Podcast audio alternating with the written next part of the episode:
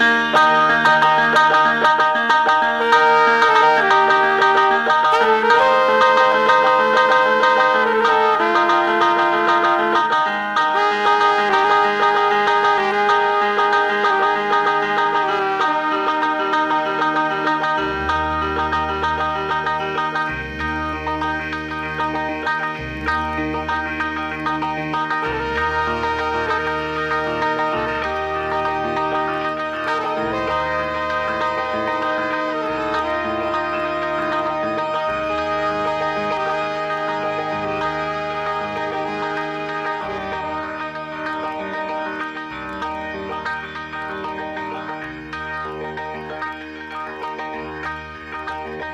Cuando la ciudad se aquieta, seres sigilosos salen de sus madrigueras y toman el aire de Radio Semilla.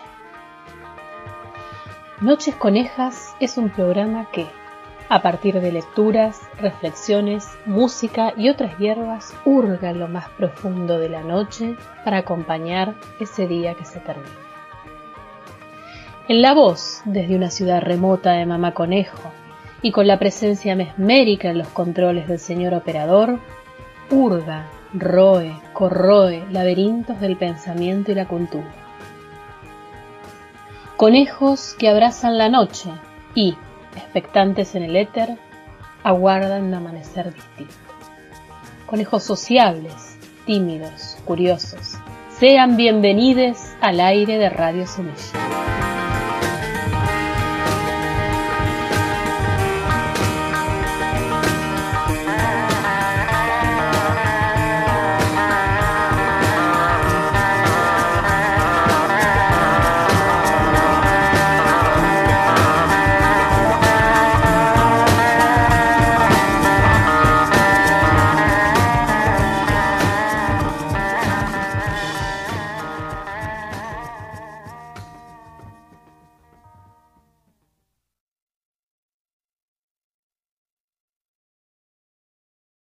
Buenas noches, conejos del éter, y bienvenidos al sexagésimo noveno episodio de Noches Conejas por radiosemilla.com.ar.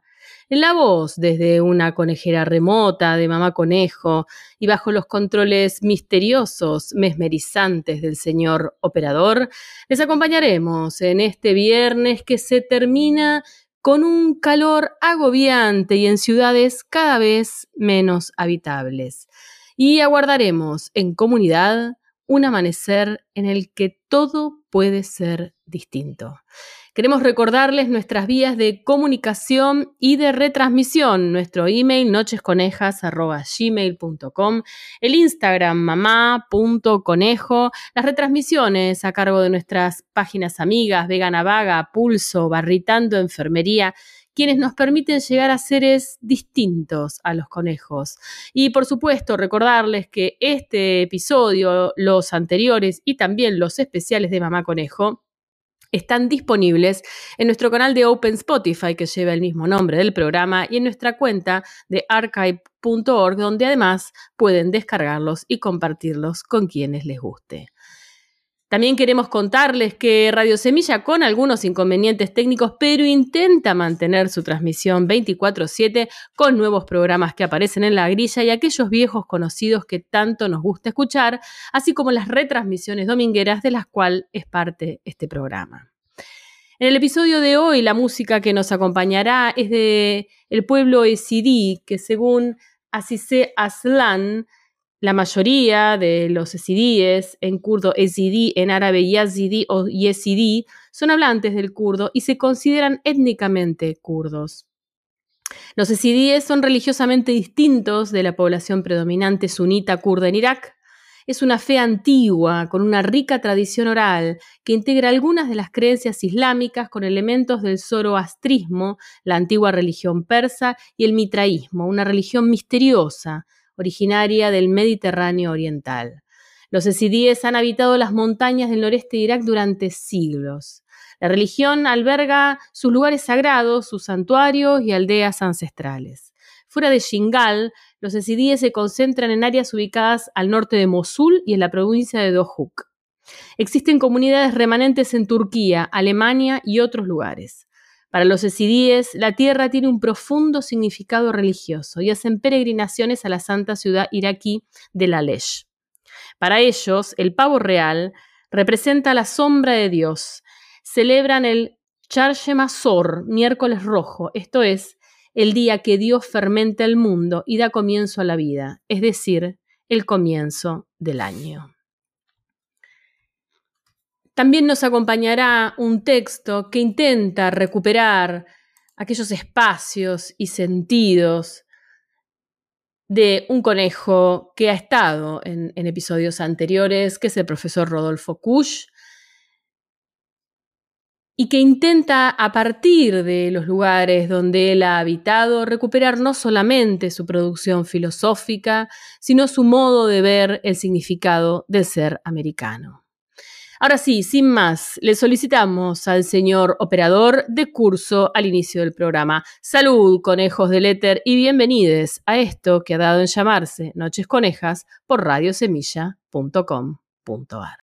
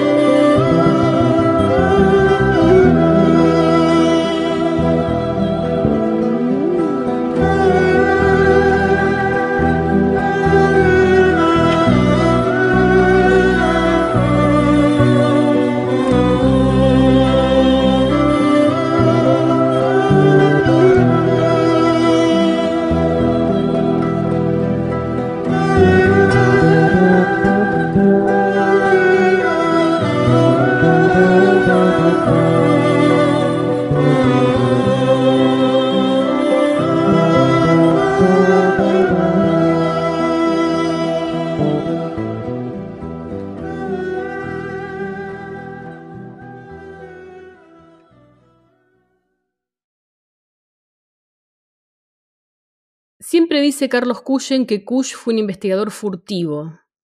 Será porque se las arregló para eludir con astucia las reglas impuestas por la academia, muchas veces esterilizantes, y se adelantó a los métodos etnográficos que hoy utilizamos para dar cuenta de nuestras experiencias sentipensantes.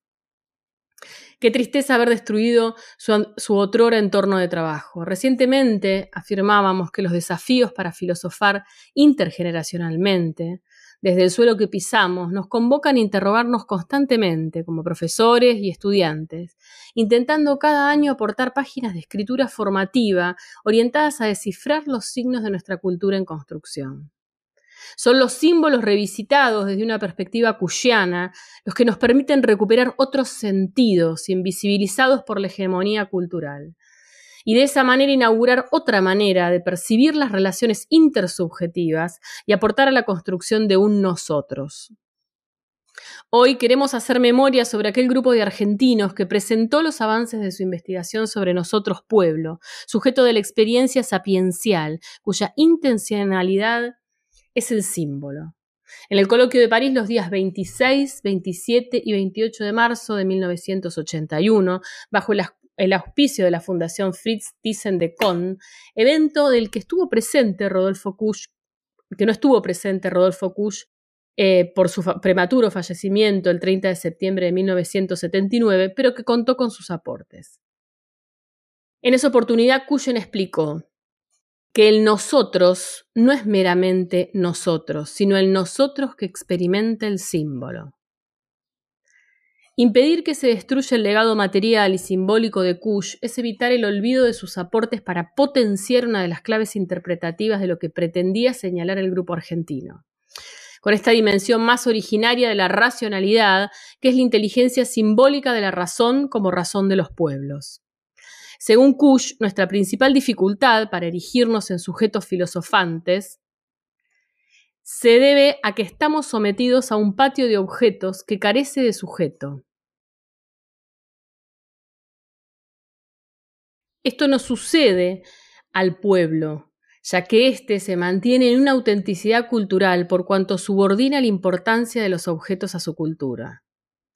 Asimismo, ¿cómo darle entidad al sujeto que debe agenciar el discurso latinoamericano si seguimos borrando de nuestra memoria aquello que nos impulsa a construir ese horizonte simbólico latinoamericano? Recordar no es una operación de simple nostalgia, consiste en dar de nuevo vida a aquello que ha dejado de tenerla. A Trías, en su reciente libro, cita Fernández Abater, Trías en su reciente libro Postpandémico. Párrafos previos manifiesta que los movimientos sin memoria corren el riesgo de ser inconscientes y demasiado flotantes. Es decir, la memoria es aquella herramienta que nos permite recrear desde el presente, es aquella que nos permite generar bases sólidas para nuestros pensamientos. Finalmente, ¿cómo vamos a revisitar nuestra tradición cultural para la construcción de un nosotros si no preservamos aquellos símbolos que mantienen viva la memoria?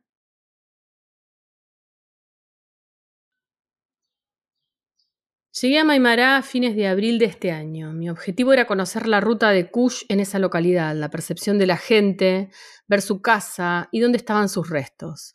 Al llegar el mediodía de un sábado, me dirijo a la Secretaría de Turismo. Allí me informan sobre la dirección de su casa, calle Lavalle al 300, que queda a cuatro cuadras de la avenida principal, la avenida Belgrano.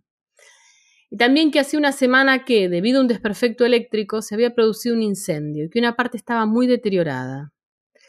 Voy al lugar y observo que faltaba una ventana pequeña por la que pude con el celular tomar imágenes de las condiciones en las que se encontraba. No se podía acceder. Cerca de las 14 horas. En la quebrada la gente cierra los negocios, también los lugares de comidas, y los vecinos permanecen dentro de sus casas. Se aquieta la actividad. Me hubiese gustado charlar con sus vecinos. Con Selene, Maimareña, recorrimos el camino hasta el cementerio. En el camino ella me relataba que Lina Mamani es la encargada de la casa y que la UNTREF la responsable de ponerla en condiciones. Al principio, cuando llegó Kush, le decían el gringo. Él conversaba, entrevistaba, interactuaba con las comunidades y se interesó por las vivencias de los que habitaban ese pueblo, y por darle una continuidad a sus preguntas sobre la cosmovisión andina, la cultura. La cultura tiene un sentido biológico, orgánico, constituye una complementación orgánica para el individuo no es solo su cuerpo, sino que se haya conectado una totalidad simbólica que le ofrece abrigo y sentido a su vida. Un hombre es su manera de alimentarse, sus costumbres, su forma de pensar. Los utensilios no son solamente objetos, sino su manera de ser. La cultura no es algo que se tiene, sino algo que se es. El hombre es un ser en la cultura, un ser arraigado en un tejido específico, sin el cual no podría existir. No hay ser sin estar. La cultura es el suelo que caminamos y habitamos. Ese suelo nos sostiene e impide que caigamos en la nada. Nos hace tener raíces en algo, pertenecer a algo. Si no, la vida carecería de sentido. La cultura cumple la función existencial de concretar mis proyectos, me hace ver el horizonte. El sentido de la cultura es que puebla de signos y símbolos al mundo. Y ese poblamiento es para lograr un domicilio en el mundo a los efectos de no estar demasiado desnudos y desvalidos de él. La cultura es como la prolongación del cordón umbilical que une al hombre con la naturaleza y que le ha permitido sobrevivir. Rodolfo Kusch. Los escritos originales están en la biblioteca que quedó casi intacta. Ellos no se han quemado. Que tu casa, tus obras, tus libros, tus objetos, que fueron tu manera de ser en el mundo, puedan volver a encontrar el horizonte que aprendimos a mirar contigo.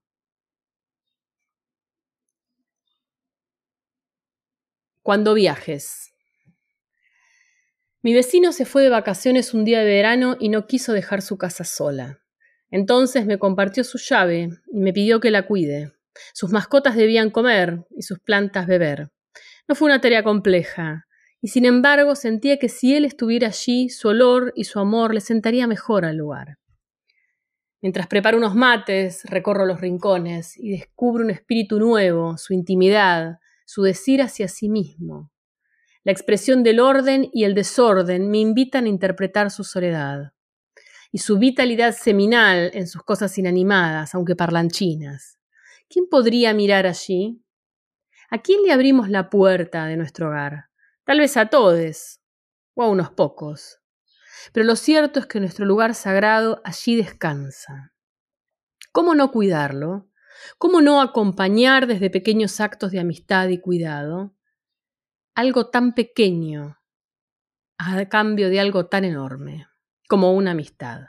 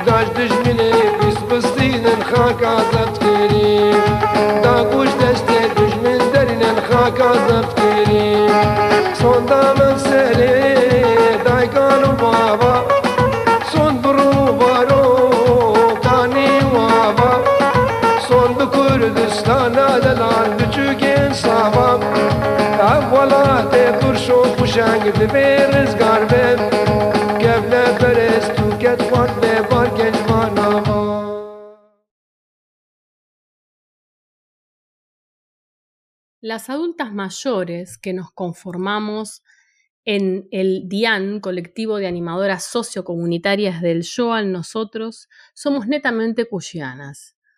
Hemos mamado de Cush lo que implica envejecer hediendo. Recogimos el guante que Cuya arrojaba desde el hedor al decirnos, el problema está en que no debemos hacer como nuestros padres y buscar la solución exterior con la ciencia, la economía o la política. Para evitar eso, cabe emprender un camino interior. Es curioso que después de tanto andar, la humanidad, especialmente la occidental, ha vuelto a comprender que todas las cosas se dan con mayor evidencia en la intimidad. Solo desde el fondo del alma habremos de ver si todo eso que es tan hediento en América tiene o no consistencia y valor para vivir. La verdad es que no somos ni pulcros ni hedientos, sino que estamos todos empeñados en una salvación. Salvación que no es en soledad, aunque allí inicie la reflexión profunda, sino que es con lesotres. Si lo que queremos es atraer lo fasto y alejar lo nefasto para lograr el mero estar de vivir, vivir, no más. Y por ello nos sumamos a esta convocatoria, para luchar juntos por ese jirón de Kush que hiede en Maimará. Se preguntaba Kush en 1975, ¿podremos idear un método que se base en la negación y que consiste en invertir el sentido lógico y científico y parta de la negación para entrar en la pregunta total por la posibilidad de ser? Nosotras como grupo, el DIAN, somos testigos andantes de la importancia de esta teoría. Hemos aprendido así, a construirnos un nuevo mundo que nos permite vivir dignamente en medio de la ciudad amurallada del ser en que habitamos, que nos margina e invisibiliza. Kush mismo, hecho semilla, nos responde hoy. Si lo que se intenta negar con la desidia es la herencia cushiana o su valor, sepamos que la negación, tomada en su sentido semántico y no matemático, implica solo la negación de su vigencia, la vigencia de la herencia, no su existencia. Cuando niego, no niego su existencia, ergo existe, sino su vigencia. No niego que exista, sino que yo lo vea. Entonces, a través de la lógica de la negación, llegamos a la afirmación de la existencia de tal herencia cuyana, fruto que debemos cuidar y sostener para nosotros mismos y para las generaciones futuras. Negación que no implica un cierre, sino una apertura a muchas y distintas posibilidades simultáneas de cuidar la casita de Maimará, cuidarla física y espiritualmente, desde donde cada una está siendo, en nuestra Avia Yala. Seguiremos entonces aplicando la negación cuyana para poder afirmar todo lo que es esencial a la vida, en nuestra gran aventura planetaria. Igual que Kush, nos preguntamos, ¿es que el pensar en su totalidad encierra la negación como condicionante? Somos sementera. Somos semilla, tierra, tiempo y espacio, con el afán de hacer crecer, diría Kush, fruto o maleza, pero pensando en el fruto. La vida que nos juntó nos había pluriversas, distintas, otras, por donde se nos mirara. Pero teníamos a Kush en común, y no es poco. Pero tampoco lo es todo. Se requiere también el esfuerzo de conocer, apoyar, comprender y aprender de las muy diferentes experiencias, sentires, saberes técnicos o prácticos, costumbres, historias, que cada una aporta cementera que nos engloba a todas. Pero todos esos mundos tenían una coincidencia. Sabíamos que veníamos de campos gastados, invadidos y saqueados.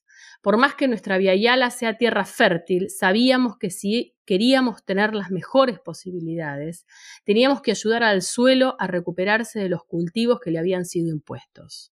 Para que las raíces que broten de las nuevas semillas no tengan dificultad de penetrar en la a profundidad y recibir los nutrientes necesarios para fincarse.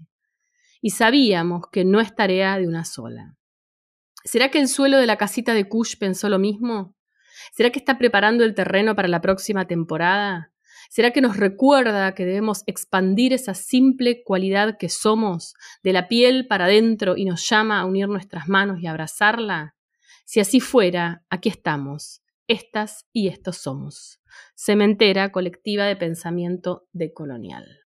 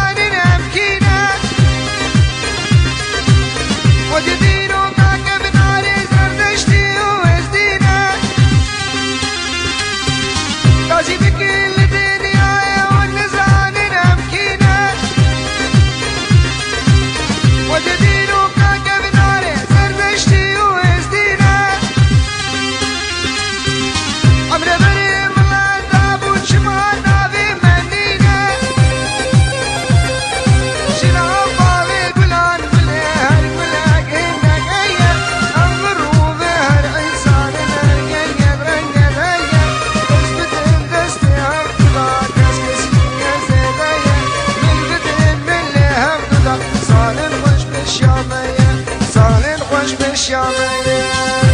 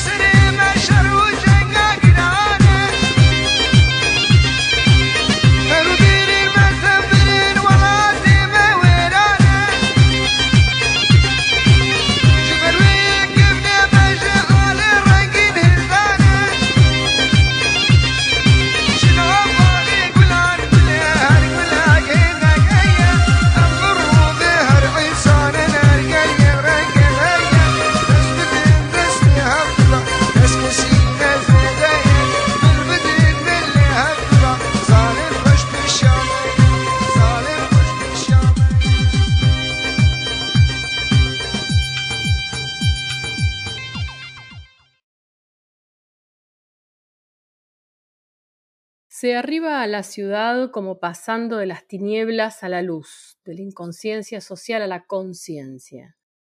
Y ello porque a medida que penetramos en ella tomamos conciencia de un sinnúmero de fines y utilidades, dejando atrás todo lo que no vale para la meta borrosa, pero siempre inteligente del grupo social. Se produce entonces como un desplazamiento de facultades en uso y hasta se hipoteca la verdad más íntima, en razón de alguna utilidad. Aún se conserva un rastro de vida en la presencia física de la ciudad. El tumulto, el insulto furtivo de un chofer, una avenida iluminada, la mujer que pasa con un misterio de sedas y de miradas, el sol de un domingo, que trae por reflejo un sabor a llanura monótonas, y un tango resbalón le cuelgan a la ciudad las ojeras de su trajín en la ficción. Se sospecha entonces que la ciudad también olvida, los armazones de granito y cemento que descansan en día domingo yacen inexpresivos y hasta solidarios con el paseante y muestran a manos llenas y con alguna sonrisa que su presencia fue un error y en lo más hondo un juego. Pero nadie los salva del fin para el que fueron creados. A la necesidad primaria de crear un bloque de granito y cemento se sobrepone la necesidad de las necesidades, aunque siempre en el terreno del juego y de la ficción. La inteligencia se depura en los archivos, en los papeles, en las oficinas, en el dominio de las leyes y de las normas policiales, en la justicia civil, en la educación y alcanza su poderío en el Estado. En el terreno de la utilidad al bien común, la ciudad pide la inteligencia ya sea en los quehaceres burocráticos, en la univocidad de los fallos o en el sentido común del pueblo. Por ello se produce un desplazamiento definitivo de las facultades a utilizar. La inteligencia es llevada a la conciencia, dejándose en el inconsciente al resto.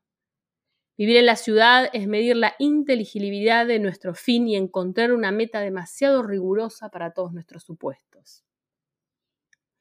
No cuenta lo que queremos, sino que vale la traducción de eso que queremos a la inteligencia a la utilidad. Se traiciona así la integridad de nuestra voluntad y se deja atrás, superado por el olvido, lo que hubiéramos hecho en una situación menos apremiante. De la integridad del individuo depende que reconozca esa otra faceta de su anhelo, ya con ironía o ya como un supuesto angustioso de su tergiversación. La solución corriente es la ironía, porque presenta una solución ambivalente, dual, por la que el hombre medio participa por una parte de la inteligencia ciudadana sin abandonar, por la otra todo aquello que debió dejar atrás. Indeciso entre la verdad del suelo y de la ficción, opta por la medianía, el término medio o más bien el factor común de la realidad que lo rodea. Del tiempo, de la sucesión de vivencias y circunstancias, saca su fe lo establecido y cree en la unidad inteligible que mantiene la sociedad, reforzada por el sentido popular de la ciencia, la educación secundaria o la cultura de revista. Seducido por la inteligencia ciudadana, apunta siempre a una ley que simplifique la vida, ya sea física, natural o estatal, y en la búsqueda de su medianía legal siente que su fe se afianza visualmente y ampara su mediocridad. De esta manera se distancia de toda otra solución y lo logra optar por ninguna verdad que no sea ficticia. El concepto de ley le seduce porque presiente en, el, un, en un término medio que es definido por la ciudad. En ella no hay cabida para los extremos, porque todo extremismo resulta perturbador. Algo trasuda, sin embargo, a la esfera del espíritu fisicalizado socialmente por el intelectual. Este, tomando desde el punto de vista de su función en la sociedad, siente como una misión la defensa de aquella mediocridad legal, por más que como ciudadano espiritual y culto niegue a la ley misma. Los términos escritor o intelectual ya implican en alguna forma una concesión, un justo medio que concilia los extremos nocivos para la ciudad. Del individuo medio al escritor existe por tanto poca distancia. La claridad meridiana de una pieza oratoria, de un panfleto o de un libro de tesis y hasta el mismo lenguaje mantienen la legalidad en medio del tumulto de emociones y vivencias contradictorias, en la misma forma como la ciudad impone su inteligencia y simplifica toda verdad. El escritor fiscaliza, desde el mundo de la ficción legal, la ilegalidad esencial de la vida, en la que creyó al iniciarse en su oficio. Representa en el continuo juego entre la sin razón vital y la legalidad social del individuo medio la apoteosis de este último su redención y consagración como apóstol de un mundo en que de antemano no cree. Es un monje sin religión, que en el terreno de la palabra estructura, mediante imágenes, la posibilidad de una redención, aunque en verdad detiene con el verbo la vida en que cree. Es una circunstancia, un metafísico destronado que carece de energía espiritual para alcanzar el ser que, presiente y no puede intentar, en el mundo solidificado por las normas y las instituciones, otro camino que el que le indica el resentimiento. Víctima de la ciudad, opta por la ficción, olvidando lo ignoto, el reverso de la vida social, que no fue tomado en cuenta y que se pierde en el inconsciente de la vida ciudadana con el uso del verbo, no alcanza a percibir las tinieblas en su totalidad. Ni él mismo sabe si juega al cielo o si lo es, y para salir de dudas verbaliza e ilumina aún más su, su presentimiento, tratando de pillar la noche en un saco. Pero el reverso aquel se venga. Desde la inconsciencia actúan las fuerzas contrarias, el azar, el exabrupto social, político, científico y cultural, los actos fallidos de la historia que irrumpen en el momento imprevisto para desbaratar al verbo. Son las fuerzas que congestionan el ambiente revolucionario y cargan sobre la angustia vital del ciudadano. El revolucionario hereda del escritor este afán de no perder el hilo inteligente dejado por la ciudad, aunque lo toma con más pujanza, pero menos consistencia que aquel. Solo por error de perspectiva el revolucionario puede suponer que su actitud responde a la necesidad de imponer un orden mejor de cosas. No comprende que no es más que una fracción infinita en el orden de la sociedad y por ello víctima de esta. Es por tanto la posibilidad frustrada de antemano de resolverse en una unidad acabada. Hasta acá está convencido de ello. La supuesta idea del orden mejor no es, más que un mito, un estado de ánimo, el encubrimiento de una oscura necesidad de expansión que la realidad no le permite. Participa del resentimiento y carece propiamente del contenido intelectual. El revolucionario no comprende que, en el fondo, quiere satisfacer el reverso de su conciencia civilizada, reprimida por el hombre medio, ni tampoco que la ciudad vence en él cuando disfraza su sentimiento natural con ideas y programas de lucha. Pero incluso esta satisfacción ideal a la que parece apuntar pierde su vigencia. De ello se encarga la política, que matiza con la legalidad el impulso irracional de la revolución, pero con el supuesto solapado de que la ley nada significa si no es en su reverso. En la política recién se revela y consagra la capacidad del ciudadano de conformar la ley con su recóndita apetencia de irracionalidad. Con esto, la política adopta una actitud antagónica con respecto a la revolución, por cuanto concilia con más honestidad que como lo hicieran el individuo medio, el escritor y el revolucionario, la inteligencia con la vida, la conciencia con la inconsciencia social. La política interviene cuando la revolución ya no es más que un recuerdo y ha, fracasado en su intento de imponer la idea tomada de la misma conciencia social en que irrumpiera. Obra con la peculiaridad de restituir las cosas a un ámbito irracional y representa el instante en que la ciudad retoma su poderío inteligente pero conciliado negativamente con su reverso. La prueba está en que entonces crece el aparato burocrático, se anquilosa la razón convirtiéndose en inteligencia, en un mecanismo ínfimo, asediado por el auge de la irracionalidad del político. A fin de cuentas, se restituye lo anterior con algunas variantes. En lugar de la ambivalencia elemental del ciudadano europeizado, reina la ambivalencia política que rebasa la ciudad y asume todo el interior, perdiendo en algo su fuerza y poderío. El programa ideal que la fuerza irracional de la revolución había tomado al azar se verbaliza y consta en los textos de historia como único y verdadero fin de la revolución. Esta, vencida por la política, triunfa de este modo en la historia de la inconveniencia con la, con la ciudad. La historia registra la parte inteligible, visual, programática de la revolución, dejando el resto en la penumbra. De esto resulta al fin y al cabo una historia de ciudad o, lo que es lo mismo, una historia ficticia, en la que falta la media verdad que ni el ciudadano mediocre, ni el intelectual, ni el revolucionario, ni aún el político han sabido llevar a plena conciencia. De esa misma conciencia de la historia, con su implícito afán de perpetuarse a costa del devenir, extrae la ciudad su fe en la continuidad de la idea y su creciente importancia para todo tipo de vida social. De la ciudad surge la línea inteligente y normativa en que se respalda el grupo que, a su vez, gana en inteligencia con su crecimiento. El aumento de las fricciones entre los individuos, la división del trabajo despiertan el afán por la técnica, o sea, por los mecanismos aceleradores de la vida. Se trata de encontrar un sustituto a la vida para que ella participe en forma más directa de las cualidades del mecanismo. La inteligencia llegada al punto máximo de su utilidad masifica al individuo. La posibilidad de percibir lo irracional se posterga, el mundo se esquematiza y la vida se encajona en el reducto ciudadano, imposible de salvar. Se produce entonces una petición angustiosa de la ficción técnica y por ende del ser. Crece asimismo el afán de restituir la idea en todos los órdenes de la vida. El aumento de la carga social ciudadana parece tener consigo la posibilidad creciente de una restitución inmediata de la legalidad y del orden. Con ello la ciudad colma su capacidad y al rebasar invade todo, incluso el interior a través de la ambivalencia política. Pero la experiencia irracional de los individuos se suma, aunque veladamente, al conjunto.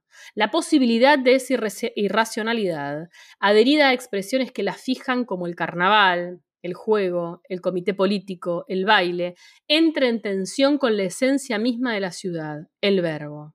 De la tensión puede resultar una apoteosis, como también la gran caída. En esta línea el ciudadano pretende secretamente, aunque no se lo confiese una tecnocracia. Con ella conduce su tensión al número, queriendo resolver el fondo inmoral de la tensión con la anormalidad de la máquina.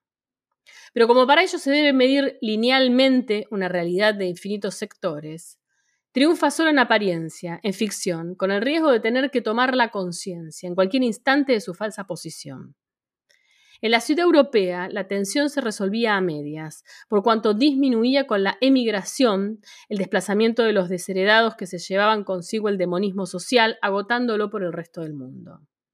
La colonia, la conquista imperialista, la penetración pacífica eran los portadores del inconsciente social hacia afuera del radio de acción del ciudadano.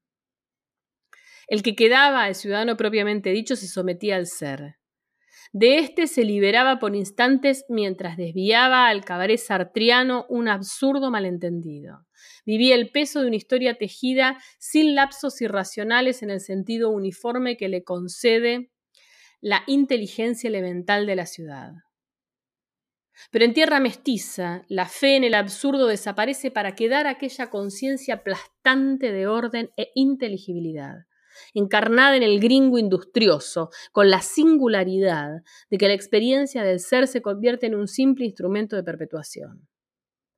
Lo que en Europa se impuso pasivamente por una ley interna, en la América mestiza se pretende llevar adelante por voluntad consciente. De ahí a que el hijo del gringo llegue a suponer la ficción de la ciudad, no hay más que un paso, con el agravante de que no le queda más remedio que vivir esa ficción. En ello intercede la tierra, la distancia que media entre ésta y la ciudad y el gesto peculiar de una fe exasperada en la ficción.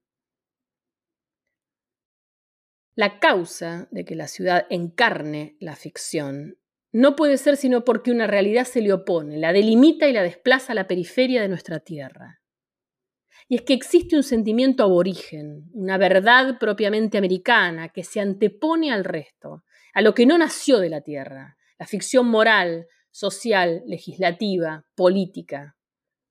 La realidad implica posesión, apoyo, sentimiento de bienestar, que la ficción no puede dar. En la realidad, la vida parece concluir un ciclo, por el que alcanza su máxima expresión en cosas, objetos y hechos donde, por decir así, se visualiza. De esta manera, como lo pedía Herder, una canción popular mantiene una conexión de carácter con la realidad definida del derecho o la arquitectura, por cuanto estos son la explicitación de una realidad hondamente vivida por las capas inferiores del cuerpo social. Esta conexión se da únicamente cuando existe una voluntad de forma que no es perturbada. Su perturbación por una fuerza más poderosa que la deslumbre y que la interrumpa y que interrumpa su llana evolución biológica y vegetativa, hace que ella se refugie en la ficción, saltando sobre su fin propio, y recurra a una estructura elaborada con demasiada prisa. Pero la estructura ficticia es angustiosa. Una necesidad imperiosa quiere tornar la realidad cuanto antes para justificar el sentimiento de existencia que anima al grupo social. La adopción de una estructura foránea tiene el doble fin de ganar una existencia por sorteo y de crear cuanto antes un puente entre lo aborigen y la ficción adoptada recargando, claro está, el peso de esta última. La distancia entre ambas se hace infinita y con ella el drama. La superación exasperada de nuestra realidad auténtica mediante la conquista de la ciudad escinde la actividad cotidiana, la histórica, la política y la legal. En presencia de este dilema, la conciencia ciudadana opta por la luz, y escapa atrás de la estructura ficticia de la ciudad, dejando atrás el inconsciente aborigen, que se agiganta y se convierte en la categoría inconfesada de la ficción ciudadana. De este modo queda siempre en primer plano la ficción, con la peculiaridad de ser una copia fiel de su original europeo. Y es fiel porque, a pesar de todo, alienta un sentimiento caudillesco, por el cual el americano sospecha que aquella no había sido hecha para él, por la simple razón de no corresponder a su vitalidad irredenta. Entre la ficción y la realidad se abre un abismo insalvable. Es la misma escisión que existe entre lo dionisíaco y lo apolíneo establecido por Nietzsche, aunque rebajado en su extensión y en su valor. Cabe la, salvedad de que lo dionisíaco observa aquí una realidad más intensa que lo apolíneo, ya que éste consiste en un simple formalismo de traje afuera, respaldado por el encubrimiento colectivo, pero suprimido a veces, y con ello se salva en parte la salud moral de nuestra conciencia social, por el matonismo del caudillo. El demonismo aborigen representa, por tanto, un rasgo autóctono, que genera un sentimiento vital de pertenencia, un ambiente de gestación, y permite ante lo apolíneo, o sea, el formalismo, una ironía que siempre lo pone en tela de juicio. De allí que la ficción no sea tan consistente y de allí también que ella se refugie casi exclusivamente en la ciudad. Como nuestra ciudad no se libera del interior que lo asedia, la decisión entre ficción y realidad se concilia apenas, en tanto solución grotesca, pero inevitable, en mestizaje mental. Evidentemente, si no se sabe vivir, se tiene miedo a todo lo que se opone a la vida, y entre otras cosas a la muerte, y el sacrificio es esa operación que da sentido al vivir. Veamos ante todo, ¿en qué consiste nuestra vida y nuestro sacrificio en Buenos Aires? Sabemos perfectamente que si no trabajamos no comemos. Nuestra vida se concreta al trabajo. Y lo decimos a menudo, hay que sacrificarse, precisamente con referencia al trabajo. ¿Y por qué lo llamamos sacrificio? Porque no hay nada sagrado en esto de pasarse ocho horas en el taller o en la oficina. Pero debe ser por esa salida de nosotros mismos, cuando dejamos nuestra casa y cuando entramos en algo tan ajeno como una fría oficina. Y ahí uno se expone a cualquier cosa, desde los gritos del jefe hasta un accidente o una enfermedad. Pero luego viene el retorno, cuando la madre nos espera con la sopa caliente y nos contempla con admiración. No le hacemos mucho caso, porque nos parece natural trabajar. Pero sabemos que esa mirada vuelve sagrado todo lo que hicimos. Y eso nos hace mucho bien, de ahí el sacrificio. Pero esto es un sacrificio al menudeo, como para nosotros solo, porque dista mucho del verdadero. Sacrificio era el de los aztecas. Los aztecas solían sacrificar a un esclavo o a un prisionero. Cuatro sacerdotes le aprisionaban los cuatro miembros y un quinto le arrancaba el corazón. El ejemplo es desagradable, pero no así su sentido. La víctima se convertía en el momento culminante, en un símbolo del mundo con sus cuatro zonas y el corazón ya significaba otra cosa. Con el rito, la humanidad tenía en sus manos ya no el corazón de la víctima, sino del mundo. Y aunque se cocinara la carne de la víctima y se la repartiera entre los presentes, eso mismo tenía su sentido. Se trataba de que todos los que participaran de la sustancia sagrada. Y este rito se hacía por muchos motivos, entre otros el de conseguir que los dioses hagan crecer la mies y que haya maíz para todos. Se trataba de eso mismo que habíamos llamado en otra charla la ratería sagrada, pero había más. Las grandes religiones modernas no harán estas cosas, pero mantienen el mismo significado del rito. ¿Y en qué consiste? Pues en que la víctima, o sea, la humanidad misma o la comunidad, se extinga en lo opuesto a ella, en la materia o el infierno, mediante una muerte ritual, y que luego resurja como algo sagrado, integrado y pleno. ¿Por qué? Pues porque la víctima ha conocido su opuesto, la pura materia, y con ese conocimiento logra medir toda su amplitud. De esta manera la vida se somete a lo peor y consigue lo mejor, y más aún, consigue que los dioses la justifiquen. Nosotros, por supuesto, nunca haremos una cosa así. Sin embargo, ocurre un accidente en la calle y miramos o corremos sin más para ver lo que pasó. Solemos comprar los diarios que contienen muchos detalles del último crimen, también en una carrera de automóviles, aunque nos interese su desarrollo, en el fondo estamos al acecho del accidente que puede ocurrir. ¿Y qué pasa? Pues que esperamos siempre que de pronto se asome lo contrario a este orden sagrado en que estamos metidos. ¿Y por qué lo hacemos? ¿Será que estamos aburridos de él? En parte sí. Por eso vivimos el desorden a flor de piel y a la vuelta de cada esquina. Vemos una película de terror o compramos el diario con el crimen para ver el desorden. ¿Y para qué? Pues para crearnos una materia o un infierno como los aztecas, pero con una diferencia. No nos sacrificamos como ellos en ella. Se trata solo de ver el infierno como un celuloide o como un papel de diario, pero nos mantenemos lejos. Eso pasa porque, como solemos decir, no podemos fallar en la gran ciudad, ya que, si no, perdemos nuestro ser alguien y enseguida nos dicen que nos dejamos estar. En todo caso, nos tiramos un lance, como también decimos, pero siempre con todas las garantías del caso. Es que tenemos tantas ganas de tener razón del mundo en las manos, pero tenemos tanto miedo. Y también creemos tenerlo y no es así. Por ejemplo, el sábado a la noche nos vestimos bien y vamos con la familia a cenar. Una vez en el restaurante indicamos dónde deben sentarse los chicos y al fin lo hacemos nosotros. Era la única mesa desocupada y todavía conserva los restos de la comida del cliente anterior. Hay una botella llena de vino hasta la mitad. Pensamos, qué derroche. El mozo, como suele ocurrir, está muy ocupado y no nos atiende. Nos aburrimos. Y en eso nos asalta el espantoso deseo de tomar un sorbo de ese vino de segunda mano.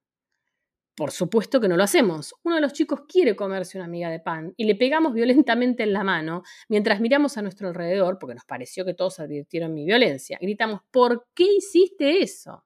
Luego nos calmamos. Al fin llega el mozo y encargamos la comida y todo lo que queda en la nada. Y todo queda en la nada. Tenemos fe en tener la clave del mundo en la mano. Pero la verdad es otra. Realmente, ¿por qué no nos tomamos, por qué no tomamos el vino? ¿No será que si lo hacemos seríamos un cualquiera, un de menos, como decimos en el mal castellano, uno que se deja estar casi en el plano de los aztecas? Y eso es caer en el fondo de América. Y es tomarse el vino ajeno. Y aparte de eso, apelar a la ratería sagrada. Tenemos terminantemente prohibido dejarnos estar. El pueblo o el indio puede hacerlo, pero nosotros no. Pero igual cabe preguntar, ¿por qué ese impulso subversivo de querer tomar el vino ajeno? O también, ¿de dónde vienen esas ganas que nos asaltan en casa ajena cuando deseamos que nos regalen alguna cosa? ¿Qué hay detrás? ¿No será un resabio de una ratería sagrada como la de los aztecas que alienta nuestra sangre pese a nuestra capacidad de comerciar, de hacer o de pensar? Realmente, ¿no quisiéramos en el fondo que haya alguna vez un restaurante tan organizado que tenga en todas las mesas algún vino dejado por otro que tomaríamos sin más y que no hubiera necesidad luego de retar al chico porque se come unas migas, ni pedir con cara de asco al mozo que saque estas sobras, ni tampoco tener que pedir nuevos platos que hacer notar que se es alguien, ni sufrir la admiración comercializada del mozo hacia nosotros? A fin de cuentas, si así fuera, nuestro hijo pensó bien se apoderó del pan porque creía en la ratería sagrada. ¿Y por qué le pegamos? ¿Lo acusamos de ser demasiado libre? ¿Pero cómo es eso? ¿Nosotros no lo somos? Parece que no. Qué extraño, yo siempre pensé que somos libres para elegir la comida que querramos, pero siempre que contemos con unos pesos. Entonces debe ser que pegamos al chico, no por asumir una libertad que no tenemos los adultos, sino porque no se sacrificó como, para, como uno para ganarlos. Quizá el azteca también pegaba a veces la mano de su hijo porque éste se comía el maíz sin presenciar el sacrificio. Pero si fuera así, debe haber una diferencia. Nosotros hacemos un sacrificio para ganar unos pesos, los aztecas lo hacían para ganarse unos maíces. Diablo mundo este, que siempre gira en torno a lo mismo. Pero los aztecas nos aventajaban. Querían tomarse el vino y se lo tomaban. Nosotros, en cambio, no. Los aztecas eran más americanos que nosotros. Ellos tenían el corazón del mundo en la mano, nosotros no. Entonces era cosa de volver a los aztecas. El próximo cobrador que toque el timbre lo hago sujetar por los cuatro miembros y le saco el corazón. Así aprenderá a ser americano. Además, la próxima vez que vaya al restaurante me tomaré todo el vino y dejaré que mi hijo se coma todo el pan. Pero aquí chocamos con nuestro asco. ¿Quién sabe quién anduvo baboseando ese pan? Es que somos tan pulcros. Y hasta solo por una razón de pulcritud no nos metimos a sacrificarnos para ser americanos. Y he aquí el sentido exacto del sacrificio para ser americano. Se trata de aceptar que uno quiere robar el vino y comerse el pan que otro dejó. E implica también sacrificar el ser alguien. Caer sin más en eso que está en el fondo de América. Ya se llamen moscas, indios, montaña, puna o selva, en la misma forma como si nos tomáramos el vino de segunda mano perdiéndolo todo. Todo eso es la circunstancia en la cual hay que sacrificarse para ser americano y ahí asumir el sentido del sacrificio de los aztecas, que era un sacrificio sucio para alcanzar cosas limpias. Al fin y al cabo, para pelearle el maíz a los dioses y ganar además la propia solidez. Y eso es bien americano. Pero nosotros hacemos un sacrificio limpio, pero nos salen cosas sucias. Será porque no somos América. Realmente deberíamos ejercitarnos en comer las migas que otros dejaron, y no comprar tantos diarios con crímenes fastuosos. A estos los escribimos nosotros mismos, pero la materia de los aztecas la hacían los dioses. Y estos son como la madre de uno. Nos esperan al final de este trabajo de vivir, y nos contemplan admirados cómo volvemos con el corazón del mundo en la mano. Esta es la ventaja de sacrificarse para ser americano. Rodolfo Kusch. Obras completas.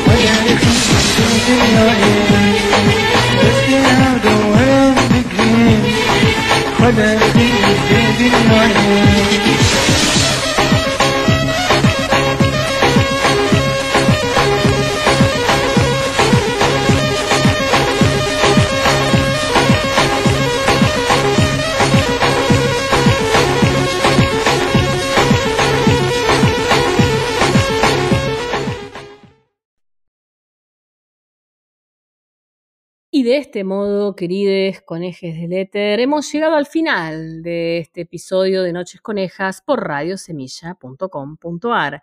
Queremos agradecer a todas y cada una de esas madrigueras remotas que encienden tímidamente sus luces viernes tras viernes y nos ayudan a generar comunidad en el éter. También recordarles que este programa va a ser repetido en la página de Radio Semilla el día domingo junto con otros programas de nuestra grilla habitual y por supuesto que lo tienen disponible en nuestro canal de Open Spotify y archive.org.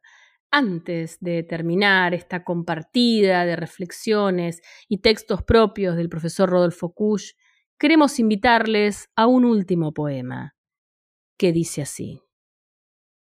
El miedo nos paraliza, el amor de las amigas lo rompe y nos revive. No hay recetas mágicas para ser feliz, ni para sentirse plena y completa. Esta realidad nos concede la oportunidad de reinventarnos, reformularlos, tantas veces como estemos vivas. No hay guía para transitar el ser, pero sí buenas compañías. De venir Seiba, de Taraf, editado por ONA Ediciones. Y de este modo le solicitamos al señor operador de curso a la cortina de cierre. Salud, conejos del éter, y será hasta la semana que viene. Para instalar un puesto de cigarrillos no voy a consultar al sueño. Comienzo por buscar un lugar adecuado en Buenos Aires, un zaguán, un escaparate. Luego contrato un carpintero y hago hacer los estantes. Y al fin consigo la mercadería y me instalo detrás del pequeño mostrador para esperar a los clientes. A todo esto invertí un capital y lo administré convenientemente a fin de no fracasar en mi negocio.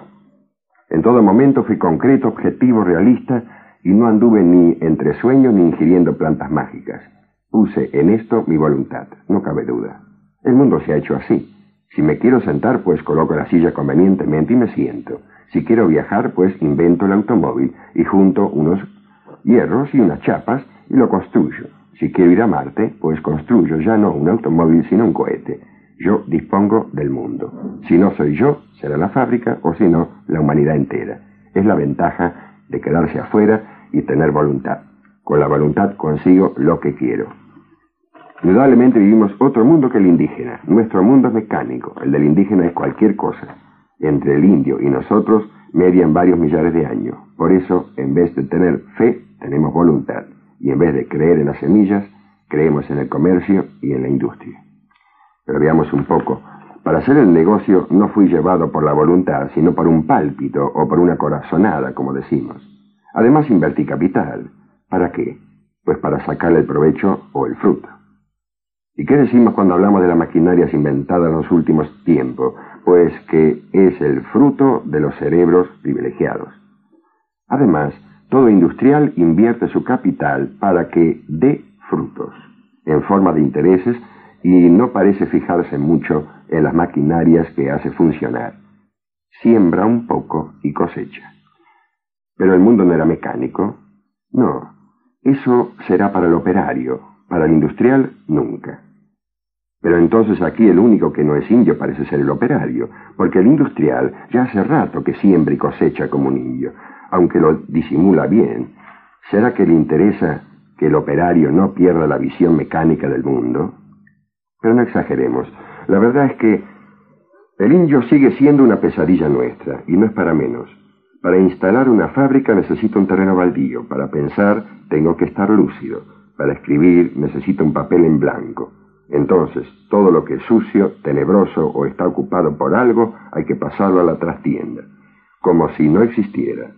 El terreno, la lucidez y el papel estarán dispuestos entonces a dar sus frutos, y yo seré quien lo haga, con mi voluntad. Por eso el indio es para nosotros la pesadilla del abúlico, así es. Pero cada vez que cierro mi negocito de venta de cigarrillos, hago un recuento del dinero que quedó.